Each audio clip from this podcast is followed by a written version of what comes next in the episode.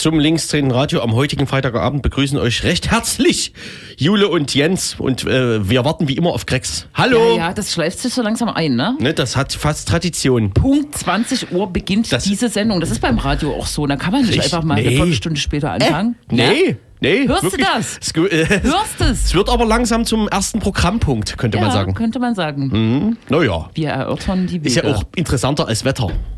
Findest du? Ich habe gerade auf das Handy geguckt und sehe, dass der 1. November ist. Und es ist tatsächlich, Mhm. fühlt sich an wie November. Oder? Verrückt. Ja. Es war ja auch schon Frost jetzt, ne? Es war schon Frost. Ha. Was bedeutet das äh, für Thüringen? Genau, ich dachte auch, man kann jetzt so eine ganz plauzige Überleitung machen. Ähm, genau. Mit dem Blick auf das Wahlergebnis der AfD, das lautete 23,4 Prozent in Thüringen, Wie viel war es in Sachsen? 27,5. Thüringen ist toll. Thüringen ist toll. Das reißt es raus, ne? Aber in, in Brandenburg war es, glaube ich, auch ein bisschen weniger noch, ne? So Anfang die, die 20. Das äh, Besondere ist, dass in Thüringen natürlich ein äh, ja, ausgemachter Faschist Wie Björn Höcke?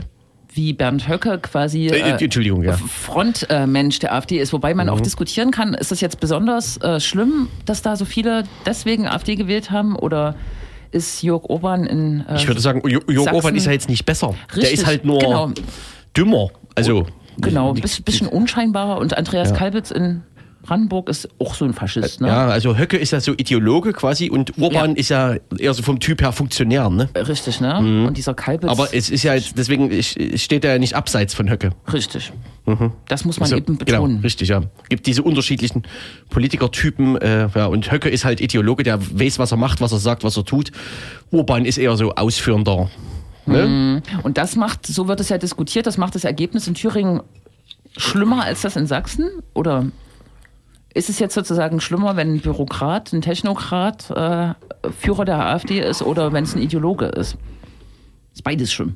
Ja, also da will ich jetzt keine Ich auch nicht. Rangliste anfertigen. Aber es wird so ein bisschen so in die Richtung diskutiert, wie Mhm. dass äh, Höcke nicht noch mehr Leute abgeschreckt hat, die AfD zu wählen. Ne?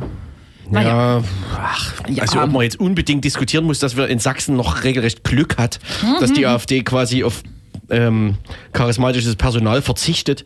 Mhm. Also das ist ja fast schon, also und dann trotzdem so ein Ergebnis holt. Ne? Richtig, ein noch äh, stärkeres. Ne? Weil das Alleinstellungsmerkmal in Thüringen tatsächlich äh, für eine gefederte äh, Linkspartei ist äh, natürlich eine äh, federn lassende, Ach so, ach, Eine- ah, eine abgefederte. eine sozusagen. ja, verschiedene Wortspiele kann man machen. Das starke Ergebnis der Linkspartei. Man könnte natürlich sagen, in ähm, Brandenburg hat die SPD äh, saß recht doll im Sattel, weil das ihr Kernland ist. In Thüringen Saß recht dull im Sattel. Im, in Sachsen war es die CDU, die das äh, Kopf-an-Kopf-Rennen mit der AfD dann doch noch gewonnen äh, hat. Und in Thüringen hat die Linke als Regierungspartei tatsächlich auch nochmal Rückenwind bekommen. So ist ja die so die gemeinhin analytische Betrachtungsweise. Aber für die Linke ist es, glaube ich, gut. Äh, und es ist auch ein Rekord bei Landtagswahlen, wenn ich das richtig mitbekommen habe. Über 30 Prozent. 30% Ist das so? Ja, es gab noch nie so viele Prozente für die Linke. Naja, aber das Rot-Rot-Grüne, fürs Rot-Rot-Grüne Lager reicht ja trotzdem nicht für zumindest diese berühmten 50 Prozent, die man braucht, um äh, Richtig, ja. sinnvoll regieren zu können. Ne? Genau. Ja, aber Rot-Rot-Grün hat natürlich in Thüringen auch in der Addition mehr Prozent als in Sachsen. Ne? 43 Auch das ist klar. in Thüringen und was haben wir gerade berechnet? So 27 in Sachsen ungefähr. Das ne? ist schon deutlich mehr. Es ist deutlich mehr. Und natürlich ist Liegt Thüringen. aber natürlich auch an dem äh, tatsächlich realistischen Angebot, was ja Rot-Rot-Grün in Thüringen darstellt. Ne? Das, daran Genau. mangelte es ja in Sachsen bis zum letzten Tag vor der Wahl. Äh, genau. Und ich Mhm. habe vorhin gelesen, die äh, Linke hat trotzdem 16.000 Stimmen oder so an die AfD verloren, hat aber 53.000, also irgendeine unglaublich hohe Zahl oder 23.000 äh, Nichtwähler gewonnen. Ne? Ja. Man hat jetzt gar nicht so sehr von äh, SPD und Grünen äh, gezerrt, Mhm. ne? weil das wird ja auch diskutiert, dass die Linke oder dass der das Abfallen von SPD und Grünen äh, oder das schwache Ergebnis, äh, das relativ schwache Ergebnis Mhm. quasi durch die Linke kam. Aber so ganz äh, so erklärbar ist das nicht. Trotzdem wird es spannend, was in Thüringen jetzt passiert ist. Es ist so ein bisschen Lab ein Laboratorium für ein sich ver verändern das Parteiensystem, weil es gibt einfach wirklich keine Konstellation. Das hat sich von der ersten Prognose an dem Abend bis heute nicht verändert, außer die FDP fliegt noch aus dem Landtag. Es geht gerade noch um eine Stimme. Weil äh, die FDP fünf Stimmen hatte, um die äh, über, über die fünf Prozent äh, hatte, jetzt vier Stimmen wieder aberkannt bekommen hat. Ja, aber das sind ja alles so Zwischenwasserstandsmeldungen. Es könnte ja genauso gut passieren, dass sie auf immer mehr Stimmen haben als Okay, vorher. Also, ne? kann auch sein, Ja, ne? ja. Hm. Genau. Alter. Jedenfalls Grund genug für uns mal nach Thüringen, Äh. Thü Thülingen zu telefonieren. Wir telefonieren heute mit einer Abgeordneten aus Das Thüringen. geht wieder. Ja, Mhm. Ja, ja. das Telefon geht wieder in Thüringen. Na, Ja. genau.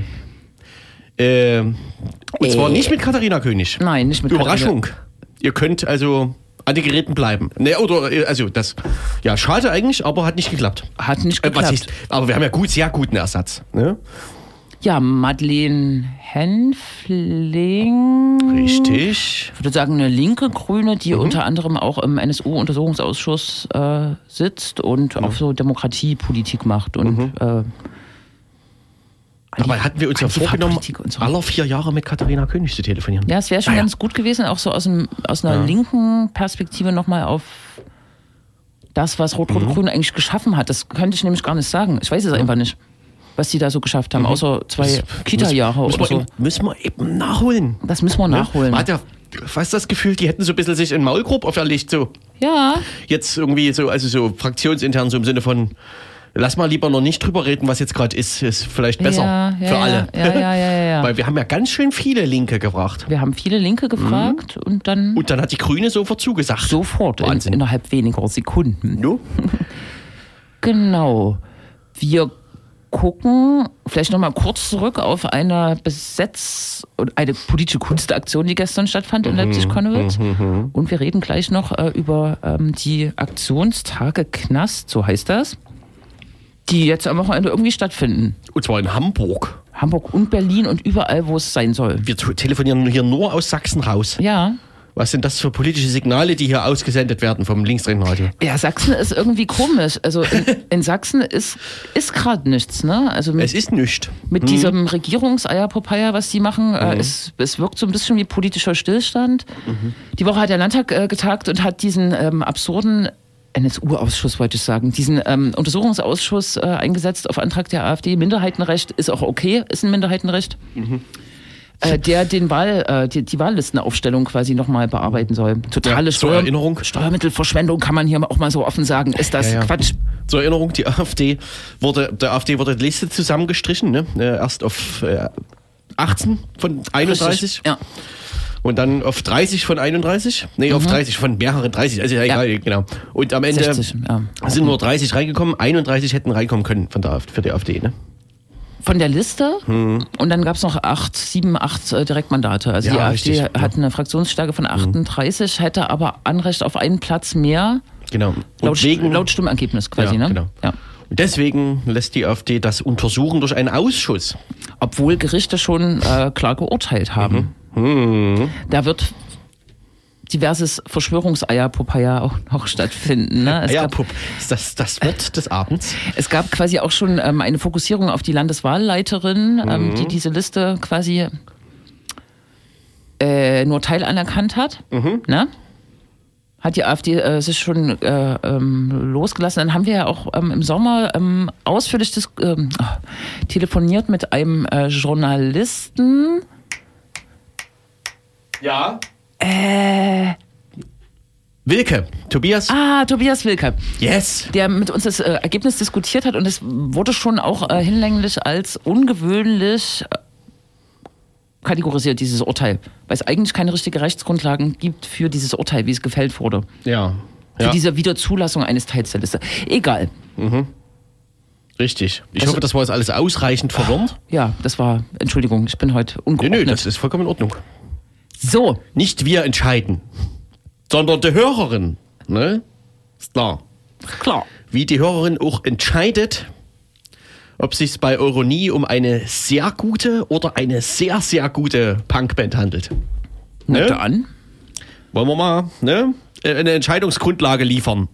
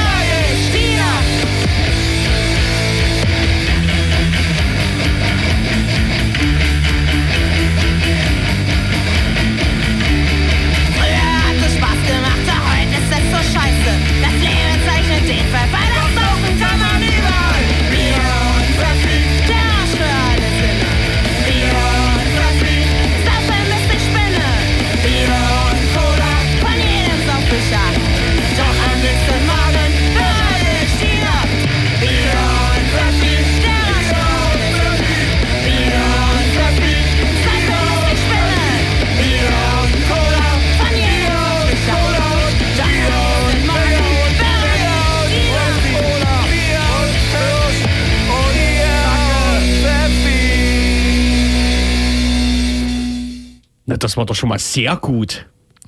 Die Titel Brandstifter und äh, Bier und Pfeffi hätte man drauf kommen können in dieser Reihenfolge. Bier und Pfeffi, genau.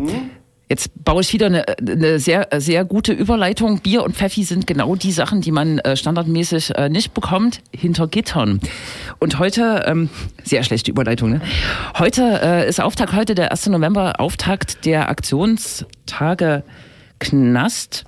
Knastaktionstage, die bundesweit äh, stattfinden. Heute gab es eine zentrale Auftaktveranstaltung in Berlin, aber ähm, Aktionstage bedeutet, dass auch andere Städte in anderen Städten Menschen die Initiative ergreifen können und dieses, äh, diese Hülle quasi mit eigenen Gedanken und Aktionen, Veranstaltungen füllen können. Wir telefonieren jetzt nach Hamburg, um kurz uns zu informieren, was äh, sich hinter diesem, diesen Aktionstagen verbirgt. Hallo. Hallo, hier ist Priska. Hallo Priska. Genau. Herzlich willkommen bei uns in der Sendung. Ähm, Danke. Kannst du kurz äh, erzählen, Aktionstage Knast, finden die zum ersten Mal statt? Welchen Hintergrund und aus welchem Spektrum heraus werden die organisiert? Also das Ganze heißt Aktionstage Gefängnis, ähm, ist an Anlehnung entstanden an die, an die Journée de Prison in Frankreich ähm, und ist seit drei Jahren, ich glaube dieses Jahr ist das dritte Mal, dass es stattfindet. Bundesweit ist wird dazu aufgerufen und es gibt verschiedenste Organisationen, die ursprünglich dazu aufgerufen haben, eher so größere wie Caritas und Diakonie und ich bin vom Hamburger Fürsorgeverein. Das ist hier in Hamburg ein Verein, der sich mit der straffälligen Hilfe beschäftigt und der Landesverband Straffällige Hilfe und so weiter und so fort. Die machen hier in Hamburg alle mit. Äh, und auch die Bundesarbeitsgemeinschaft der straffälligen Hilfeorganisation machen mit. Aber äh, das ist eigentlich eine Einladung und ein, eine Grundlage, ein Bündnis, wo alle mitmachen können, die sich beschäftigen mit dem Thema Gefängnis. Und äh, es geht eigentlich darum, wie man sich ja vorstellen kann, das Gefängnis findet immer nur von außen statt. Also man sieht die Mauer von außen und weiß, ah, der ist jetzt verhaftet worden oder aha, der ist jetzt verurteilt worden, aber dann weiß man eigentlich nichts mehr von dieser Person und diesen Menschen. Und uns geht es darum, das Leben im Gefängnis ein bisschen auszuleuchten, wenn ich das mal sagen darf, ins Licht zu stellen. Jetzt äh, ist auf eurer Seite zu lesen, äh, dass in diesem Jahr, und ich würde auch fragen, ob das äh, für dieses Jahr ein Spezifikum ist, äh, das Thema Gesundheit äh, im Vordergrund steht. Ist es dieses Jahr so ein Schwerpunkt oder ist es. Das ist äh, dieses Jahr ein Schwerpunkt, genau. Mhm. Also wir versuchen, oder es wurde jedenfalls, das heißt wir, ich kann das gar nicht so sagen, ich bin das erste Mal jetzt dabei, aber es wurde bisher versucht, ein Motto jeweils pro Jahr zu finden, damit man sich sozusagen die Kräfte bündelt zu einem Thema, auf ein Thema fokussiert und auch die Presse entsprechend instruieren kann, dazu mal was zu machen. Darum geht es uns natürlich auch, die Presse zu mobilisieren. Zum Beispiel euch. Genau. Und ähm, um bei dem Thema zu bleiben, ähm, ich kann mir das schon vorstellen oder äh, ähm, man kann das sozusagen so ein bisschen assoziieren.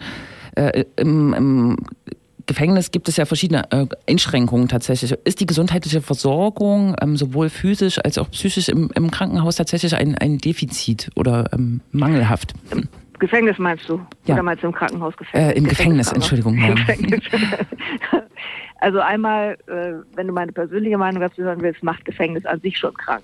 Aber ähm, das ist jetzt nicht unbedingt nur das einzige Thema, sondern es geht vor allen Dingen auch darum, dass ja viele Menschen, jedenfalls in Hamburg, und ich denke, das ist ganz bundesweit so, da sind, weil sie eben selber krank sind, weil sie suchtkrank sind und aus der Sucht heraus eben Straftaten begehen, die dazu führen, dass sie im Gefängnis landen, aber von ihrer Sucht nicht befreit werden. Das ist ein großes Thema, was Gesundheit und Knast angeht.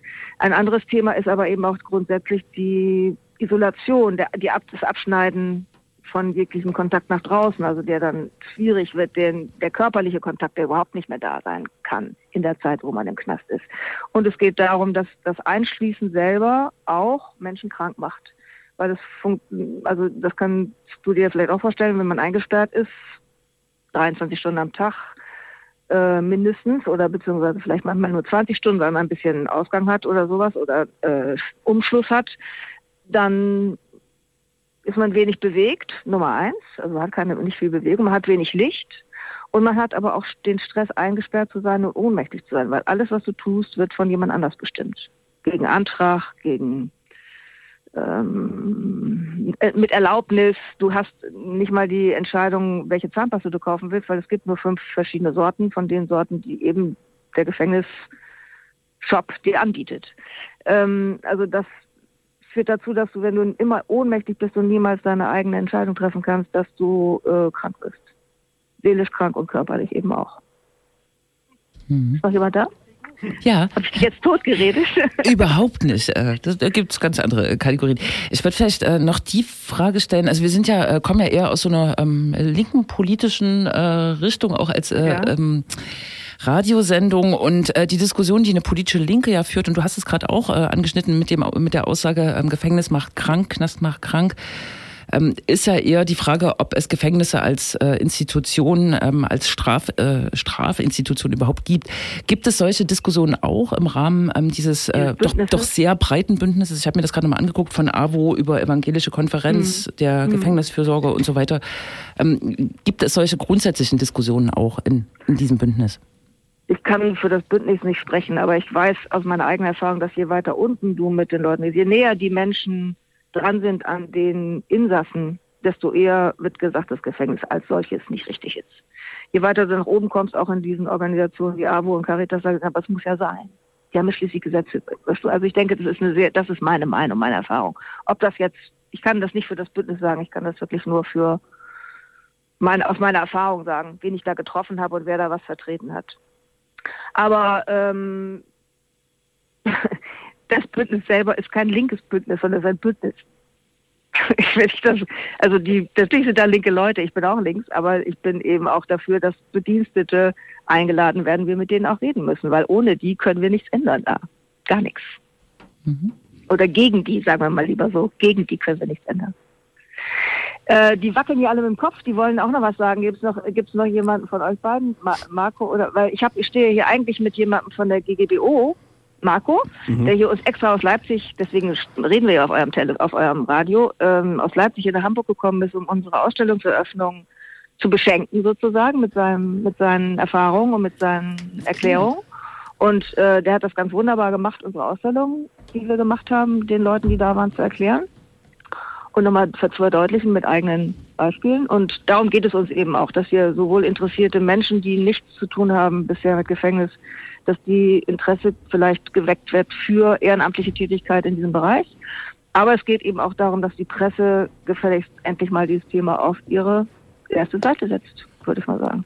Und ähm, da hoffen wir, dass jetzt doch noch ein bisschen was passiert und morgen in der Welt vielleicht was besch- beschrieben wird und vielleicht nächste Woche doch auch in der Taz. Es Ja. hat ein bisschen gedauert, bis man die aufgeweckt hat, aber vielleicht kommt das ja noch. Genau, und es gibt ja eigentlich aus Sachsen ein sehr gutes Beispiel, ich weiß nicht, ob du das kennst. Ähm, Das äh, ist der ehemalige JVA-Zeithain-Direktor Thomas Galli, der ja mit äh, dem Diskurs äh, Knester abschaffen quasi doch ein bürgerliches Publikum auch erreicht hat. Also eine ganz spannende Ja. Sache. Ne?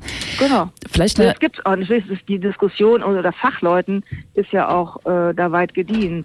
Nur wie wir ja selbst beim Klimaschutz wissen, ist der Klimaschutz ja nicht, darf, nicht davon gemacht, weil Experten uns erklärt haben, dass wir was tun müssen. Also da müssen wir schon selber ran, glaube ich. Richtig. Ähm, vielleicht zum Schluss ähm, die Frage, ähm, ihr hattet heute eine Auftaktveranstaltung, genau, wie war die und was äh, erwartet äh, zumindest Menschen in, in Hamburg noch die nächsten Tage? Ähm, die Ausstellung war schön. Es waren leider nicht die Leute von der Presse da, aber es waren Leute da, die sich dafür interessiert haben. Und ähm, wir haben jetzt, die Ausstellung läuft noch bis zum 5. in den Räumen von der Cantina Fuchs und Gans. Das ist in Altona in Hamburg. Und dann haben wir am Dienstag eine Veranstaltung, da würde ich gerne nochmal eben kurz zu Maren gleich rübergeben. Da geht es um eine Diskussion ähm, über Sucht und Gefängnis. Und am Mittwoch haben wir eine Filmveranstaltung ähm, mit einem alten Film, aus Hamburg, der heißt, die nennen sich Schießer und es geht um vier Drogenabhängige, die versuchen aus dem Knast heraus, aus ihrer Sucht rauszukommen. Und zwar fing damals dieser, der erste Versuch von neuem Strafvollzug an. Und da ist dabei noch ein Mensch, der jetzt die, den Verein Jugendhilft Jugend leitet, der damals um diese Zeiten 1970 eben gegründet wurde. Aber ich gehe jetzt mal kurz zu Maren und äh, die wird uns was zu der zweiten Veranstaltung sagen. Tschüss. Danke, danke, Hallo. danke, danke. Hallo Ha- Maren. Hallo. Hallo. Ähm, ich sage was zu der Veranstaltung am Dienstag. Die findet tatsächlich statt in den Räumen der Justizvollzugsschule in, in Hamburg. Sind wir eigentlich auch ganz froh darüber, dass wir da quasi das da platzieren konnten, also auch mit der Genehmigung von weiter oben. Ähm, wir haben da eingeladen den Karl-Heinz Kepler. Das ist ein ehemaliger Gefängnisarzt. Der hat ganz lange in der JVA Fechter gearbeitet mit den Frauen.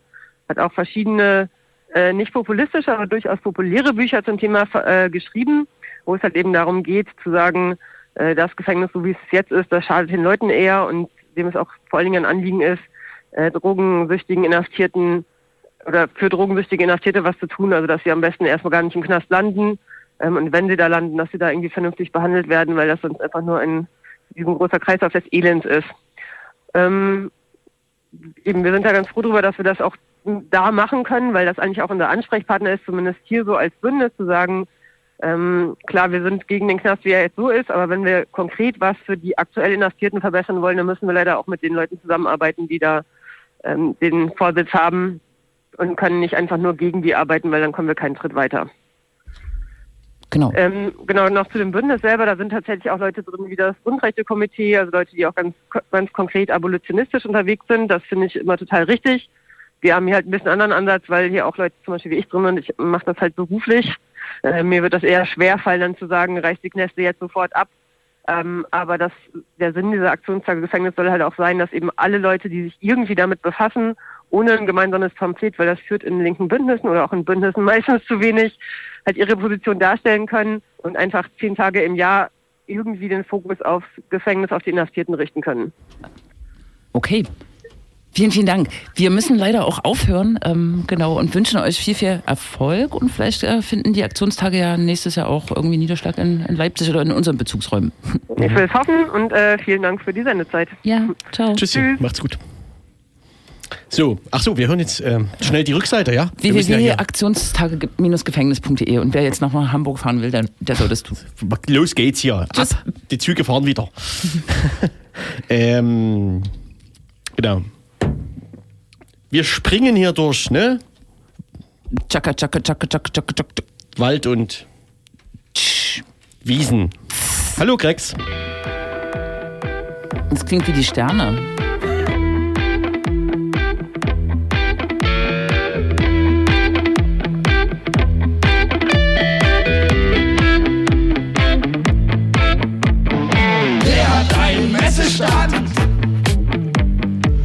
Mit den Nazis Hand in Hand. Hetzen gegen Minderheiten, ungehindert Hass verbreiten. Deutsche Deutsche Publizisten, Mörder und Faschisten. Das wird man wohl wieder sagen dürfen. Deutsche Publizisten, Mörder und Faschisten. Ein Tabubruch! Deutsche Publizisten, Mörder und Faschisten. Dieses Thema bewegt Deutschland seit Wochen. Deutsche Publizisten, Mörder und Faschisten. Ein Riss geht durch die Gesellschaft. Deutsche Publizisten, Mörder und Faschisten. Deutsche Publizisten, Mörder und Faschisten. Deutsche Publizisten, Mörder und Faschisten. Deutsche Publizisten, Mörder, Mörder und Faschisten. Hätt's gern mit großen Lettern, wenn Menschen über Zäune klettern? Wer ist schuldig und schreibt seine Texte gegen Flüchtlingsheime? Deutsche Publizisten, Mörder und Faschisten. Deutsche Publizisten, Mörder und Faschisten. Deutsche Polizisten, Mörder und Faschisten. Deutsche Publizisten, Mörder, Mörder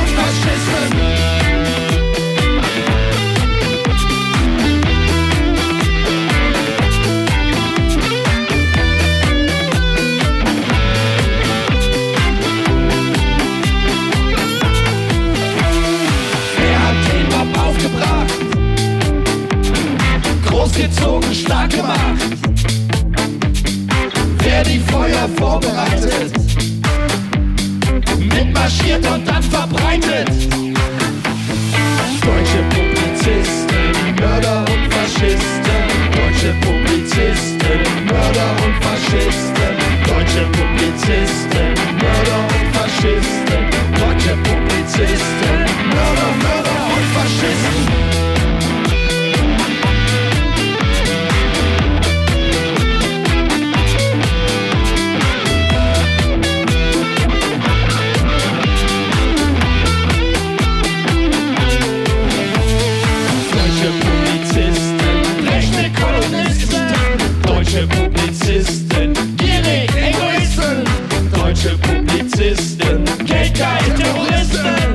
Deutsche Publizisten, Mörder, Mörder und Faschisten.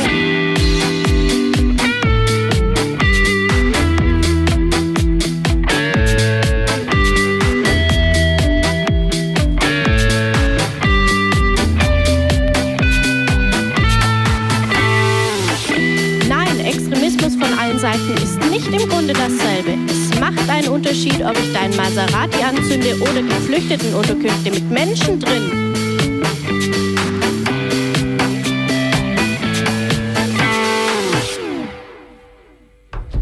Genau. ähm, Hoyerswerda. Es gibt nämlich jetzt eine Schallplatte. Das sind diese Titel drauf, die wir gehört haben. Genau, darüber können wir Danach- wieder. Achso, ja. danach noch eine Rezension äh, aufsprechen. Jetzt äh, stürzen wir quasi in unser nächstes Thema. Der Reigen der Landtagswahlen im Osten Deutschlands ist letztes Wochenende, letzten Sonntag quasi voll gemacht worden. Die ganze Welt hat nach Thüringen geblickt. Auf jeden Fall war es eine ähm, spannende Wahl, ähm, weil wie in äh, Brandenburg und äh, Sachsen vorher natürlich spannend war, ähm, wie sich das Gefüge ähm, auch durch den neuen, mehr oder weniger neuen Mitbewerber AfD ähm, verändert und weil natürlich in Thüringen tatsächlich, ähm, ich glaube im, im Osten die einzige rot-rot-grüne äh, Landesregierung oder überhaupt bundesweit, ähm, nee, Bremen ist inzwischen da, egal, dazwischen gekommen, im, im Osten Deutschland sozusagen ähm, rot-rot-grün, ob ähm, diese Regierung äh, stehen bleiben wird. Das Ergebnis ist bekannt, ähm, die Pro Pro Prognosen, Prognosen haben den Weg gewiesen, dass es ähm, keine richtige funktionierende Regierungskoalition mehr geben wird, jedenfalls keine, die sozusagen politisch nah beieinander steht. Und so hat sich das auch äh, bis heute sozusagen, oder äh, als die Stimmen ausgezählt waren, ähm, weiter erwiesen. Wir wollen jetzt äh, direkt nach Thüringen, ähm, direkt mit Thüringen sprechen, mit Madeleine Henfling. Sie ist äh, Abgeordnete für Bündnis 90 Die Grünen und wiedergewählt auch in den äh, Landtag. Hallo Madeleine. Hallo. Genau, uns interessiert, glaube ich, äh, zuerst die Frage, bevor wir vielleicht äh, tiefer gehen, wie es gerade aussieht. Es wird allerhand diskutiert, Minderheitenregierung, ähm, politische Konstellationen ähm, mit und ohne CDU äh, und so weiter und so fort. Kannst du uns einen aktuellen Stand geben der Diskussion oder? Hm. Also das ist so ungefähr das, was du gerade gesagt hast. Alle diskutieren gerade äh, über alles und ich mit alles meine ich halt wirklich leider alles. Also auch durchaus äh, gibt es Stimmen in der CDU, die sich in Richtung AfD öffnen wollen, wobei das alleine nicht reicht. Also wenn die tatsächlich ähm, tragfähig sein soll, dann äh, brauchen die da noch mehr Stimmen und momentan ähm, kann es passieren, dass die FDP doch noch wieder aus dem Landtag rausfliegt, weil die hatte nur fünf Stimmen, über den Durst und ähm, ihr sind jetzt schon in Jena und in Weimar Stimmen weggebrochen. Deswegen äh, ist auch noch nicht ganz klar, wie denn die tatsächliche Zusammensetzung des Landtages aussehen wird. Das kann auch noch sein, dass es ohne die FDP passiert. Also es diskutiert gerade jeder über alles. Äh, die Minderheitsregierung ist natürlich das, was ähm, gerade auch von der Linken präferiert wird. Ähm, und Mike Moring hat heute dann auch noch reingeworfen in die Debatte, dass er sich auch vorstellen könnte, jetzt als Ministerpräsident sich wählen zu lassen, da SPD, dass die, da die SPD das schon äh, verneint hat und die Linke auch, ähm, kalkuliert er da, glaube ich, gerade auch mit den Stimmen der AfD gewählt zu werden. Das ist also tatsächlich momentan eine sehr schwierige Entwicklung, die wir hier haben. Um kurz bei der FDP zu bleiben, hat das äh, irgendwelche Auswirkungen eigentlich? Also wenn Sie jetzt rausfliegen, ändert das irgendwelche möglichen äh, Konstellationen oder ist das eigentlich egal? Na, das ändert äh, nicht, also das bleibt, das Land bleibt nach wie vor schwierig regierbar. Das äh, wird auch die FDP, wenn die rausgeht, nicht, das wird nicht wirklich viel besser. Ich glaube, dann haben wir ungefähr eine Pattsituation, müssen wir nochmal nachrechnen mit den Überhangmandaten, wie das dann ist. Ähm, aber ich glaube, dann haben wir ziemlich einen Patt zwischen den Lagern. Ähm, und äh, dann wird es nicht viel besser werden. Man hat natürlich, ich sag mal, äh, nicht mehr die Möglichkeit, dass AfD, ähm, CDU und FDP von sich aus eine Mehrheit hätten. Ähm, von daher wird es ähm, da schon mal schwieriger für die auf jeden Fall, eine gemeinsame Sache zu machen. Ähm, wie stabil sind die Debatten jetzt um also SPD, Grüne, Linke? Darf man das fragen? Ach, na, ihr dürft das fragen. Wie stabil ist das? Also es, gab ein echt erstes Gespräch, das haben wir auch alle mitbekommen am Mittwoch bereits, wo auch alle gesagt haben, natürlich wollen wir am liebsten zu dritt weitermachen und wie kann, also ist es denn überhaupt möglich, so eine Minderheitsregierung zu machen? Was braucht man denn dafür? Ähm, und gibt es überhaupt also die Option, dass die CDU das im Ansatz duldet. Ähm, weil auf die müssen wir uns am Ende verlassen. Oder halt eben, wenn die FDP drin ist, würde auch die FDP reichen, aber die bräuchte man dann mehr oder weniger als gesamte Fraktion. Ähm, und nun haben aber ja ähm, CDU und äh, FDP relativ klar sowohl vor der Wahl als auch jetzt danach nochmal mehrfach betont, dass sie weder mit den Linken noch mit der AfD zusammenarbeiten, also auch so eine unsägliche Gleichsetzung. Ähm, und das bringt die natürlich, also das bringt uns alle natürlich ein Stück weit in die Bredouille, weil ähm, durch dieses dieses Mantra, was sie da ähm, die ganze Zeit vor sich hertragen, ähm, es halt einfach schwierig wird, überhaupt ähm, eine Konstellation zu finden, die jenseits der AfD, also nur mit den demokratischen Kräften, tatsächlich funktioniert. Ähm, wir haben jetzt auch schon mehrfach an CDU und äh, FDP appelliert, sozusagen das einfach sein zu lassen mit dieser äh, Gleichsetzung, weil es halt auch einfach völliger Quatsch ist. Ähm, aber momentan sind sie da sehr festgefahren und ähm, ich sehe auch momentan noch nicht so richtig, dass sich da was bewegt. Also von daher, wir würden gerne, aber äh, so ein bisschen mitmachen müssen die anderen schon. Das äh, Mantra kennen wir ja gut aus Sachsen, wobei ja. äh, der äh, äh aktuelle oder neue, wahrscheinlich auch neue Ministerpräsident quasi immer die Linke zuerst genannt hat und dann die AfD, aber egal. Ja doch, das ist hier auch passiert. Also ja. so ist es nicht. Also da haben äh, gibt's glaube ich, äh, also es gibt auch eine ganz, also es gibt eine super klare Absage gegen die Linke, aber so eine richtig klare Absage gegen die AfD gibt's irgendwie nicht. Also man hat immer mhm. das Gefühl, ähm, das ist viel, viel wichtiger, zuerst Dings zu sagen und dann AfD. Also das ist schon auch gruselig, ja. Mhm. Vielleicht, äh, um zumindest mal kurz bei dem Thema zu bleiben, wir haben ähm, das äh, eingangs schon diskutiert. Wir haben hier in Sachsen ähm, mit Jörg Obern einen relativ technokratischen, bürokratischen AfD-Vorsitzenden von Fraktion und ähm, mhm. Partei. In Thüringen ist es jetzt äh, Björn Höcker, der eher ein Ideologe äh, ist, der auch ein gewisses Charisma mit auf den Weg bringt. Ähm, kannst du uns kurz sagen, und hast du dich damit beschäftigt, wer hat eigentlich die AfD gewählt? Äh, mhm. so in den Altersgruppen, aber vielleicht auch in den sozialen äh, Schattierungen? Mhm. Also ähm, man kann relativ klar sagen, dass vor allen Dingen ähm, ähm jüngere Männer ähm, die AfD gewählt haben. Die über 60-Jährigen haben uns sozusagen den Hintern gerettet, ein Stück weit in Thüringen, weil die sozusagen mehrheitlich die Linke gewählt haben, aber alles in, äh, in den unteren Altersgruppen, also von 18 bis 59 haben vor, also haben die Männer mehrheitlich die AfD gewählt, die Frauen teilweise, ähm, je nachdem welche Kohorte man sich anguckt, um die 10 Prozent weniger. Und ähm, es ist auch relativ deutlich, dass das quasi nicht Leute sind, denen es in irgendeiner Art und Weise finanziell wirtschaftlich schlecht geht, sondern das sind Leute, die eigentlich ähm, gut gestellt sind und ähm, die typischerweise aber ähm, in irgendeiner Art und Weise Verlustängste haben und da eine ganz klar aber auch rassistische Projizierung ähm, haben, die dann sagt, ja, ähm, so nach dem Motto, wir müssen hier quasi unseren Wohlstand und unser Land verteidigen. Diese Erzählung hat man da schon relativ häufig und das zeigen uns auch eigentlich wissenschaftliche Studien der letzten äh, Jahre. Wir haben ja den Thüringen-Monitor ähm, und der hat eigentlich das Potenzial der AfD da auch schon ein Stück weit immer gezeigt. Ähm, von daher kann man äh, schon relativ klar machen, mittelalte, ähm, relativ gut situierte ähm, Männer sind diejenigen, die ähm, vor allen Dingen AfD gewählt haben. Hm. Ich würde gerne noch mal einen kleinen Schritt zurück, ich, wo, wo, ich jetzt gerade mir das noch mal so durch den Kopf gehen lasse. Wenn man sich jetzt die Situation noch mal mit äh, Rot-Rot-Grün anguckt und die CDU und FDP als ähnliche mögliche Partner, ist das nicht total absurd, da weiter über so eine Minderheitenregierung? Ich kann mir das überhaupt nicht. Also wo ist denn da sozusagen der, äh, der Faden, an dem man sich festhält mhm. und dann so hofft, dass das, das, das wird schon? Mhm. Naja, das, das Problem ist halt äh, so ein bisschen, ähm, was ist die Alternative? Ähm, wir können ja nicht wählen, bis uns das Ergebnis passt. Das wird aus meiner Sicht ähm, nicht funktionieren. Also muss man mit dieser schwierigen Situation irgendwie umgehen. Ähm, und ich kann da schon auch, also Bodo Ramelow hat ja gesagt, ähm, vor fünf Jahren, als wir mit Rot-Rot-Grün begonnen haben, haben uns auch alle gesagt, ähm, die ersten 100 Tage und dann ist da Schicht im Schacht. Das werden die niemals schaffen, fünf Jahre durchzuregieren, schon gar nicht mit nur einer Stimmenmehrheit. Das haben wir auch irgendwie hinbekommen. Ähm, und da, da gab es auch, also man muss sagen, es gab auch in der SPD, ich weiß nicht, ob ihr euch daran erinnert, vor fünf Jahren um diese Zeit hatten wir Fackelmärsche gegen Rot-Rot-Grün, ähm, wo der ganze Domplatz in Erfurt voll war mit Leuten, die gegen Rot-Rot-Grün demonstriert haben. Und also das war schon auch eine sehr, sehr krasse Stimmung ähm, in Thüringen.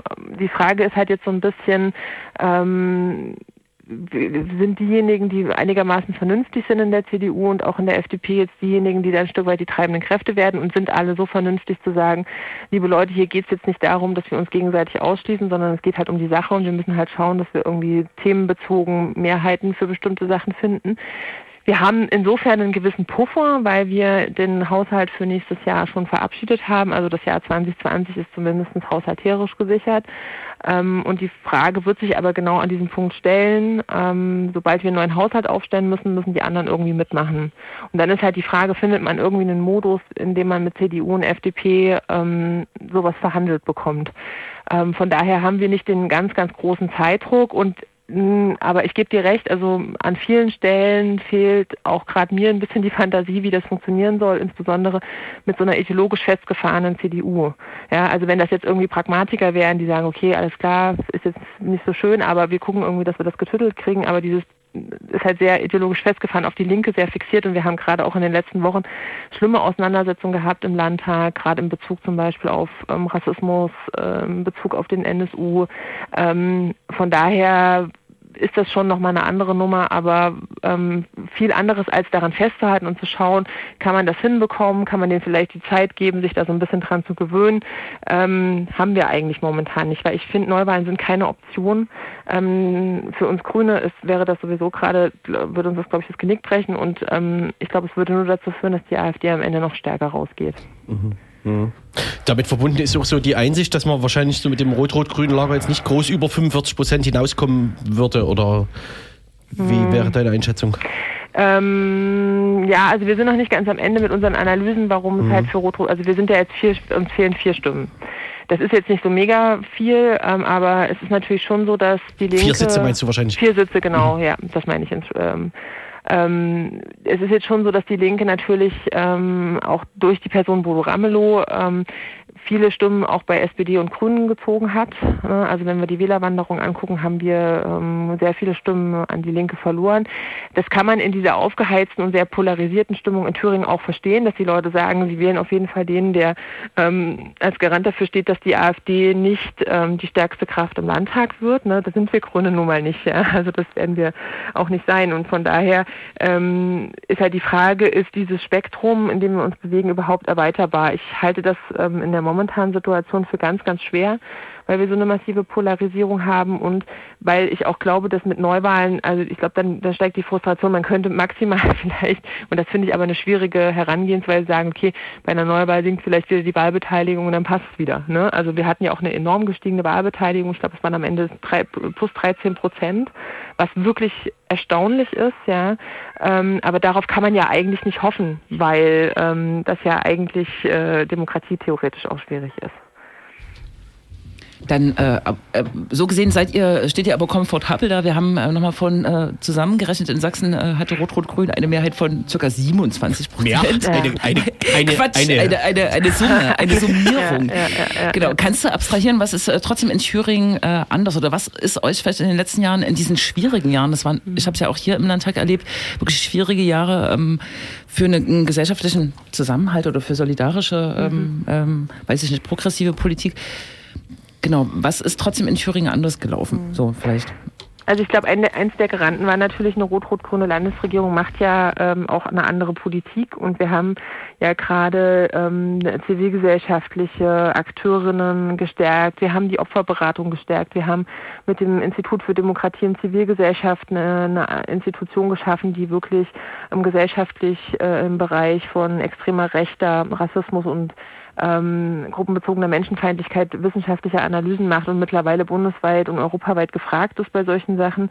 Ähm, wir haben in das Landesprogramm für Demokratie und Toleranz ähm, unheimlich viel Geld auch nochmal zusätzlich reingegeben. Und im Großen und Ganzen haben wir diese zivilgesellschaftlichen Institutionen, also auch zum Beispiel im Bereich ähm, der, der, der ähm, feministischen Geschichten, also der Landesfrauenrat und sowas alles, ne, die haben wir alle aufgestockt. Wir haben dafür gesorgt, dass Theater und Orchester besser finanziert werden, dass die Hochschulen besser finanziert werden. Ich glaube natürlich, dass das auch eine Wirkung hat, ja, und ähm, dass das was anderes ist ähm, als eine, eine, eine schwarz-rote Regierung oder ähm, Kenia in Sachsen-Anhalt. Ähm, und dass es eine neue Geschichte war und dass viele Leute auch nach der langen CDU-Regierung in Thüringen doch viel Hoffnung in uns gesetzt hatten und ähm, dass wir vor allen Dingen, glaube ich, auch relativ ähm, harmonisch miteinander regiert haben. Und Bodo ist einfach als Ministerpräsident eine Persönlichkeit, die bei den Leuten gut ankommt und der sozusagen jenseits ähm, dieses ganzen ideologischen Zeugs, was viele, viele ähm, ja, CDU-Ministerpräsidenten halt auch so von sich geben, ähm, da eigentlich äh, immer eine klare Linie auch im Bereich der Geflüchteten ähm, hatte. Und das macht natürlich rein von der Stimmung her schon mal einen Unterschied, dass wir damit natürlich nicht komplett alle rassistischen äh, Diskussionen wegbekommen, steht auch außer Frage. Aber äh, wenn ein Ministerpräsident eine klare Haltung hat, ähm, auch gegenüber zum Beispiel einem Moscheebau in Erfurt, dann ist das nochmal eine ganz andere Nummer, als wenn das eben ähm, ein Ministerpräsident ist, der mitmacht bei der Hetze oder zumindest schweigt, wenn äh, Leute hetzen. Und ähm, ich denke, das ist ein entscheidender Unterschied gewesen. Und wir haben versucht, anders Politik zu machen. Also wir haben versucht, ähm, viel Diskussionsraum zu lassen und wir haben versucht, Gesetze nicht durchzupeitschen, sondern mit allen darüber zu sprechen und wirklich einen Kompromiss zu finden. Ähm, und das hat, glaube ich, schon auch nochmal ähm, bei vielen durchaus Eindruck gemacht, die das nicht gedacht hätten, ähm, dass Rot-Rot-Grün sowas machen kann. Jetzt wird ja in der Presse immer viel, äh, ist viel zu lesen, dass unter anderem Herr Moring äh, nicht möchte, dass äh, die alte Landesregierung geschäftsführend nicht legitimiert äh, jetzt quasi allzu lange weitermacht. Ist das eigentlich eine thüringische Besonderheit Mhm. mit diesem geschäftsführenden äh, ja, Landesregierungsdings? Mhm. Oder was heißt das eigentlich? Äh, wie lang kann das so gehen? Äh, auch fünf Also- Jahre? Äh, Im Prinzip ja. Ähm, also der Punkt ist so ein bisschen, die Thüringer Verfassung sieht halt vor, dass ähm, wenn keine Regierungsbildung stattfindet, dass sozusagen die bestehende ähm, äh, Landesregierung geschäftsführend im Amt bleibt. Wir haben, momentan ist es noch so, dass wir ganz normal ähm, in der sechsten Legislatur sind. Am 27.11. voraussichtlich wird sich der Landtag neu konstituieren und ab dann, wenn es dann keine ähm, Landesregierung gibt, ähm, wird sozusagen die jetzige Geschäftsführung ins Amt treten. Aber die hat natürlich einige Beschränkungen. Also zum Beispiel darf dann der Ministerpräsident nicht so einfach irgendwelche Posten austauschen. Also ähm, man kriegt da nicht so einfach einen Minister ausgetauscht. Das ähm, ist ganz schwierig und es gibt generell einige Beschränkungen. Ähm, die die dann haben. Ähm, aber ganz grundsätzlich ähm, kann man schon theoretisch fünf Jahre lang sowas machen. Das ist halt keine Gesta- Gestaltungsgeschichte äh, dann, sondern das ist dann tatsächlich eher eine Verwaltungsgeschichte. Und man ist natürlich, und das muss man immer im Hinterkopf haben, äh, auch ähm, an die Entscheidung, die der Landtag trifft, gebunden. Und wenn jetzt beispielsweise, also wenn ich die AfD wäre, würde ich ja als allererstes irgendwie, keine Ahnung, Abschiebung nach Afghanistan ähm, durch den Landtag durchpeitschen und dann hat eine geschäftsführende Landesregierung schon echt ein Problem. Also wenn da CDU und FDP zum Beispiel, die das übrigens auch beide fordern, ja, ähm, was wir aber gerade als Rot-Rot-Grün ähm, nicht machen, ähm, dann ähm, muss das im Ernstfall diese Landesregierung auch durchsetzen. Also das heißt, wir sind da schon auch, äh, stehen da auch vor ganz praktischen Problemen, ähm, weil ähm, unsere MinisterInnen natürlich sagen, das geht für uns gar nicht. Ja, wie geht man mit sowas um? Also ähm, das wird an vielen Sachen wird das sehr, wird das juristisch sehr findig werden und ich fürchte, dass wir das ein oder andere Mal, wenn das so darauf hinausläuft, das Verfassungsgericht bemühen müssen, um die Frage zu klären, was darf die geschäftsführende Landesregierung und was darf der Landtag ihr vorschreiben. Also von daher, das geht theoretisch, ob das praktisch umsetzbar ist, äh, das werden wir sehen. Okay, alles offen, äh, alles bleibt spannend. Wir wünschen euch viel Kraft, ähm, genau, auf dass ihr so ein äh, Leuchtturm in, im Osten bleibt. Vielen, vielen Dank. ja. Ja. Genau. Verbunden auch mit der Erwartung, dass äh, Bodo Ramelow jetzt in so, äh, sol solchen komischen Zeiten hier nicht einfach so äh, da das äh, Zepter aus der Hand gibt, sondern sich quasi aus dem, äh, da aus dem Regierungsgebäude, also von der Polizei raustragen lässt. Ne? Ja, genau. Das erwarte ich auch von ihm, aber ich glaube, die Erwartung hat er auch an sich selbst. Genau. Okay. Ja. Einen schönen Abend nach. Ja. ja, das wünsche ich euch auch. Danke. Tschüss. Tschüss. Tschüssi. Bis bald.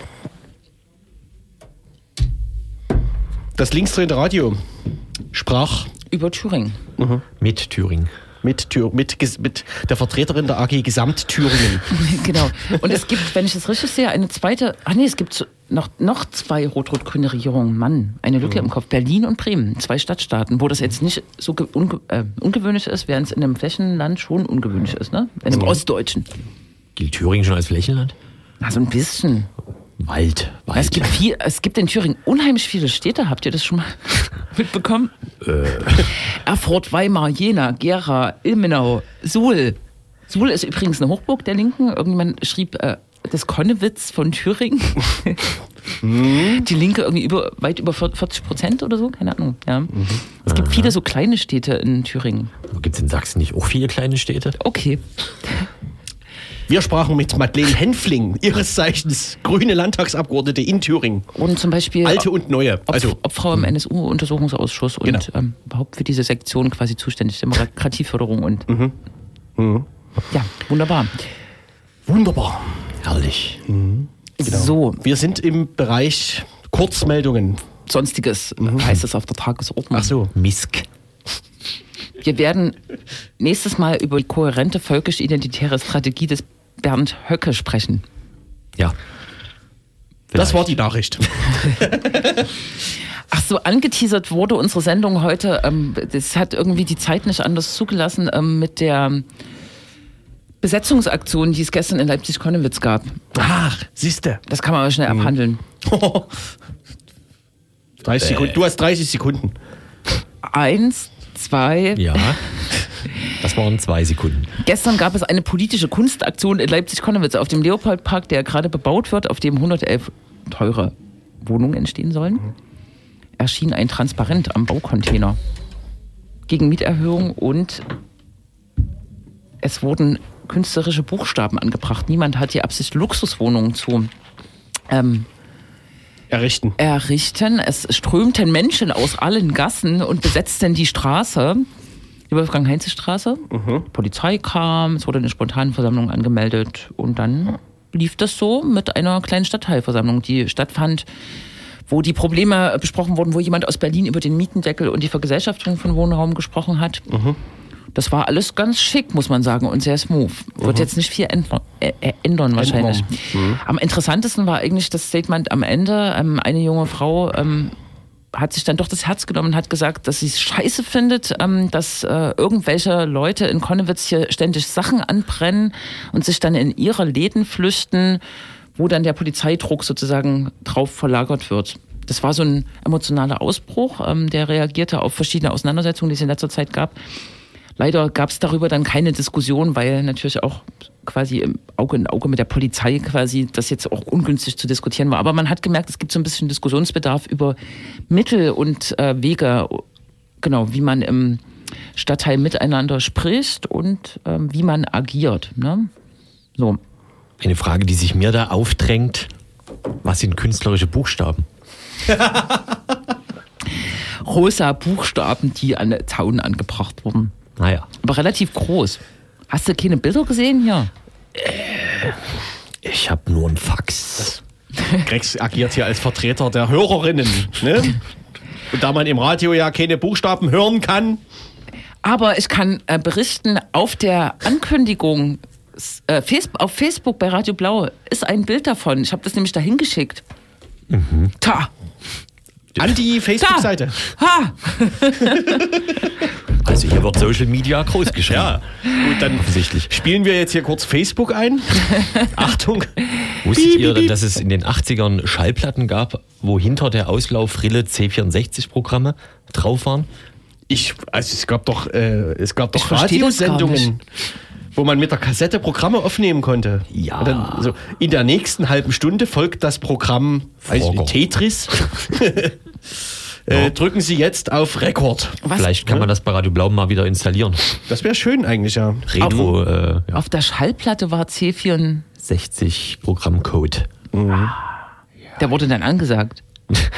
Nee, wenn du die Rille, wenn du das an, wenn du das an die 1,5. Boxen anschließt, dann klingt das ja beep, beep, beep, beep, beep, beep, beep. Ne? Und so ähnlich halt dann auch die Kasse, also wenn die Programme dann übers Radio liefen, da biebt es dann halt eine halbe Stunde. Eigentlich biebt es nicht, es macht eher so Ja, yes, yes. Und was Mm. bringt das? da in dem Krsch stecken Einsen und Nullen und die werden dann zurück in Basic Code äh, verwandelt. Aha. Und da kann man Programme ausführen. naja, Ein kleiner Exkurs. Sowas? ich musste kurz an Leslie Niels in der Kirche denken, aber das war natürlich was anderes. Ja, Was hat man denn noch? ja, ja. Ähm, Die kohärente völkisch-identitäre Strategie des Bernd Höcker. was ist denn mit ähm, souveränem Internet? Hast du Nachrichten gehört? Äh. Russland möchte souveränes Internet Ach bauen. so, äh, souverän, in dem Fall autonom, ne? Ja, Ja, ja. das sogenannte Rusnet oder Runet. Ja, Wo wir gerade der, bei Technik sind. der alte Traum des äh, Wladimir äh, Illich. Ilyich Putin. Putin nie. äh, genau, die, äh, die Knotenpunkte, von denen es ja gar nicht so viele gibt, in das internationale Internet aus Russland heraus gesehen, komplett mit sogenannten Deep Packet Inspection Filtern zu versehen. Das heißt, man macht die Pa- Pakete auf, die da übers Netz geschickt werden, guckt rein, was es ist.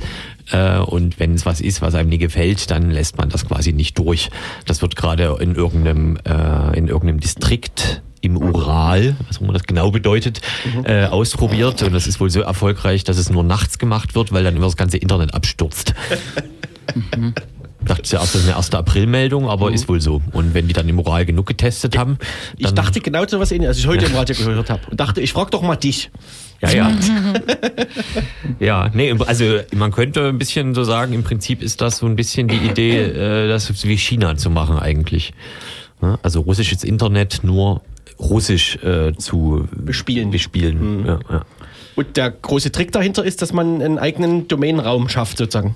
Nee, das hat ja jedes Land. Äh, Ja. Der große Trick ist halt, dass man äh, sozusagen diese Zugangspunkte, die eben ins internationale Netz gehen oder davon äh, kommen, eben krass filtert. Äh, schon jetzt wird eigentlich der gesamte Internetverkehr in Russland quasi über den äh, ich sage jetzt mal übertrieben, FSB mitgeschnorchelt, einfach so präventiv. Äh, genau, und Russland hat halt den Vorteil, der Nachteil ist, aus Nutzersicht, dass es eben ganz wenige internationale Knotenpunkte ins Netz gibt. In China oder in Nordkorea ist das ja ähnlich. Da gibt es dann eine Leitung nach draußen und die zu überwachen ist halt relativ easy. Also in China gibt es mehr als eine, aber in Nordkorea, da kennt man das ja, dass man als Ausländer darf man da sich mit dem Modem einwählen, muss dann aber über China rausgehen und so. Naja, bla. Eieiei. Naja. Eieiei. Das ist die Zukunft. Souveränes Internet. Intranet nennt man das eigentlich technisch. Das stimmt, ja. Mhm. Relativ großes Intranet, aber Was mich daran erinnert, dass gestern irgendjemand ge- getwittert hatte, dass der E-Mail-Server der sächsischen äh, Landesregierung tot ist irgendwie oder so. Tja, ja, ich kann meine Mails auch nicht mehr abrufen. Es gibt eine neue. Ach so, ja gut. Einen neuen Zugriff, ja. Ja. Ein Tag war das wohl irgendwie oder einen halben? Oder? Naja, dann- Und es war planmäßig. Und der Twitterer, die Twittererin war zu doof. Weil auch nicht informiert wurde, natürlich. naja, klar. Naja, müssen sie gucken, wo sie jetzt ihre E-Mails herkriegen. Wenn noch wer welche braucht, ich habe noch welche. so.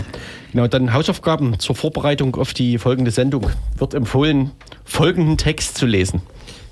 Die kohärente völkische identitäre Strategie des Bernd Höcke. Und wir fragen dann ab, Seite 9, Absatz 5. Genau. Äh, Das wird schön. wer autoriert? Es autoriert aus. Äh, Aber nicht Jena. aus jeder, wie heißt der, der Kollege? Kollege Matthias Quent, der ist gerade überall zu hören und ist ein kluger Kopf, den können wir auch irgendwann mal interviewen. Ja, yes, yes. Ja, Mhm. oder haben wir schon? Und Nee. äh, vor allem, äh, ja, ein kluger Kopf, der auch deutliche Worte findet. Das Ja. ist ja sozusagen das, das, was so ein bisschen gefehlt hat in den letzten fünf Jahren. Ja. Wo dann immer Werner J. Patzelt gefragt wurde. ja, Also es handelt Versehen. sich um einen äh, promovierten Doktoranden aus Jena, aber es ist Dr. Dennis Eversberg. ach so, der. Promovierter und Also- Diplom-Sozialwissenschaftler. Ansonsten Heute reden wir noch mit dem in der nächsten Sendung. Ja, ja. Das, darum ging's genau. Und, äh, ansonsten gab es viele interessante Sachen. Es gab eine Klimadebatte im, im Stadtrat. Ach, stimmt. Wir Ach, sind ja noch lange äh, nicht durch eigentlich. In Dresden wurde Nazi-Notstand mit Fragezeichen. Äh, genau, in Leipzig. Klimanotstand, in, in äh, Dresden äh, Nazi-Notstand. Vorschlag der Partei Die Partei. Ja, aber es In der Tat. In der Tat, aber es äh, ist das niederländisch? In der Tat. Es wurde äh, in dem Antragstext überall das Wort Nazi-Notstand gestrichen. Und es blieb dann eben In der Überschrift mit Fragezeichen. Nazi. Da, ich bedanke mich bei MDR aktuell, die mich auf dem Herweg mit diesen Informationen Ja. exklusiv versorgt haben. Ich auch. Wisst, also ist euch bewusst, dass wir in Leipzig jetzt Klimanotstand haben? Da kann doch nicht sein, dass hier zwei Personen Vielleicht- jeweils mit einem Auto hierher fahren, Vielleicht oder? kannst du noch mal kurz erläutern, was das bedeutet. Da fahre ich, heute- da fahr ich heute mit dem Fahrrad hin und mit dem Fuß zurück. Da habe ich euch quasi kompensiert. Danke. Du fährst Bitte. mit dem Fuß zurück. Naja. So, was bedeutet das nun, Klimanotstand? Für uns? Bedeutet im Wesentlichen, dass alle So den Entscheidungen, kleinen Mann. die die Stadt, die, die Stadt Leipzig trifft, quasi Unter ähm, Klimavorbehalt. Äh, genau unter Klimavorbehalt stehen oder geprüft werden auf. Wo gibt es dann bei den städtischen Antragsformularen und äh, so, wie das jetzt immer so ist bei, äh, bei, bei hier Antrag Lala, dann steht immer so da Auswirkungen auf den Haushalt, keine. Gibt es dann ein neues Feld, Auswirkungen auf das Klima? Richtig, ja. Ah ja. Und es werden verschiedene Strategien ergriffen, die sich auf das schon wandelnde Klima beziehen. Burkhard Jung hat äh, im O-Ton gesagt, äh, Leipzig, in Leipzig wird es 2040 so warm sein wie in Barcelona, wo bestimmte Leute im Stadtrat dann gejubelt haben, ja, geil. Und dann die Aussage war, wir können äh, das natürlich nicht mehr aufhalten, aber wir können ähm, dafür sorgen, dass es nicht noch krasser wird und wir müssen uns darauf einstellen, dass äh, Seen austrocknen und Bäume sterben und so weiter. Also die Politik muss sich einfach so ein bisschen anpassen an das, was schon ist und muss auf muss abschneiden, dass es noch schlimmer wird. Toll, da kommen die ganzen 90er Jahre Witze von Kabarettisten und ich gender bewusst nicht äh, wieder auf, von wegen, man hat uns hier Mittelmeerklima versprochen und so. Was Ja. ist denn jetzt? Also, Ja. Ist übrigens gerade was Schönes passiert, das habt ihr vielleicht gar nicht gesehen, aber wir haben vor ungefähr zwei Jahren aus Versehen mal gesagt, ähm, als es von der Uhrzeit her enge wurde, dass die Moderatorinnen der nachfolgenden Sendung schon mit den Hü Hü Hufen scharren. Und das hat sich so ein bisschen durchgehalten. Es ist zum Running Gag geworden. Und jetzt, jetzt kommen inzwischen die Moderatorin der nachfolgenden Sendung hier rein und scharren mit den Füßen. wir hätten noch verschiedene Themen zu besprechen. Tut mir leid. Gibt es noch Veranstaltungstipps, ja? Ich hätte noch mal Rezepte mit. Und ich hätte noch eine Filmkritik. Spinat mit Speck. So. Ja, wir scharren nicht mit den Füßen, wir, wir Ja. klappern mit den Fahrradpedalen, denn wir sind klimaneutral beide angereist. Äh, Im Das Studio musst du gerade 1. sagen. Ja, manchmal fahre ich auch Auto, das stimmt. oder mit dem Kinderwagen. Auswirkungen aufs Klima. Ja, ja. Und jedenfalls der, der Tony, Tony Wobble von Plugged Up Sound System. Er hat ja ein to Tochter Soundsystem, das ist das Sunplugged? Soundsystem. Sunplugged. Sunplugged äh, minus Also an die soundsystem.de. Sonne angeschlossen. Ja, das ist in der Tat ein. Soundsystem, was über Batterien gespeist, äh, äh, gepuffert wird. Und die Auswirkung Sonnen, aufs Klima? Äh, äh, eigentlich nur die Herstellung von den Solarpanels und den Batterien. Ne? Aber man kann klimaneutral Musik machen jetzt Das mit dem super. Soundsystem und es stört auch kein äh, nerviger Dieselgenerator oder Benzingenerator. Oh, das ist ganz schlimm. In Venezuela Das ist das kennst ganz du, schlimm. ne? Ja, die Mhm. tuckern dann die ganze Zeit. Ja. Muss gar nicht sein, ne? Die Sonne scheint oder äh, in den letzten Tagen Ja. hat geschienen, die Batterien sind aufgeladen und ja. Die Sonne schon. Hatten die tatsächlich bei der Kundgebung vom Rathaus zum Klimanotstand kein Notstromaggregat, sondern Batterien? Ob die Na, jetzt entsprechend da- aufgeladen wurden, keine Ja. Ahnung. Durch Muskelkraft am Fahrrad. Nein, hier, kann man ne, stehen am lassen hier irgendwo im, Ergometer. Soundsystem, äh, äh, am Solarsystem irgendwo. Das ist die Zukunft. Hm? Wahrscheinlich, ne? Auch die Zukunft ist übrigens die Treuhand Records Treu 002. Wir hätten noch eine Musikrezension. Ja, wir haben auch Musik mit. Wir moderieren, heute wird nicht so viel gesprochen. Die nächsten zwei Stunden Dub Night Radio Show aus dem alten Radio Blau Analog Studio. Hat da schaut schon wieder jemand. Ja. Der Toni ist im im neuen Studio und drückt gleich die Jingle-Taste für euch. Wir schalten um im neuen? von das digital auf analog. Ist das nicht das alte Studio? Ja, das ist doch super. Von daher Mats ab Dub Night Radio Show. Macht's gut aus dem zweitneuesten Studio.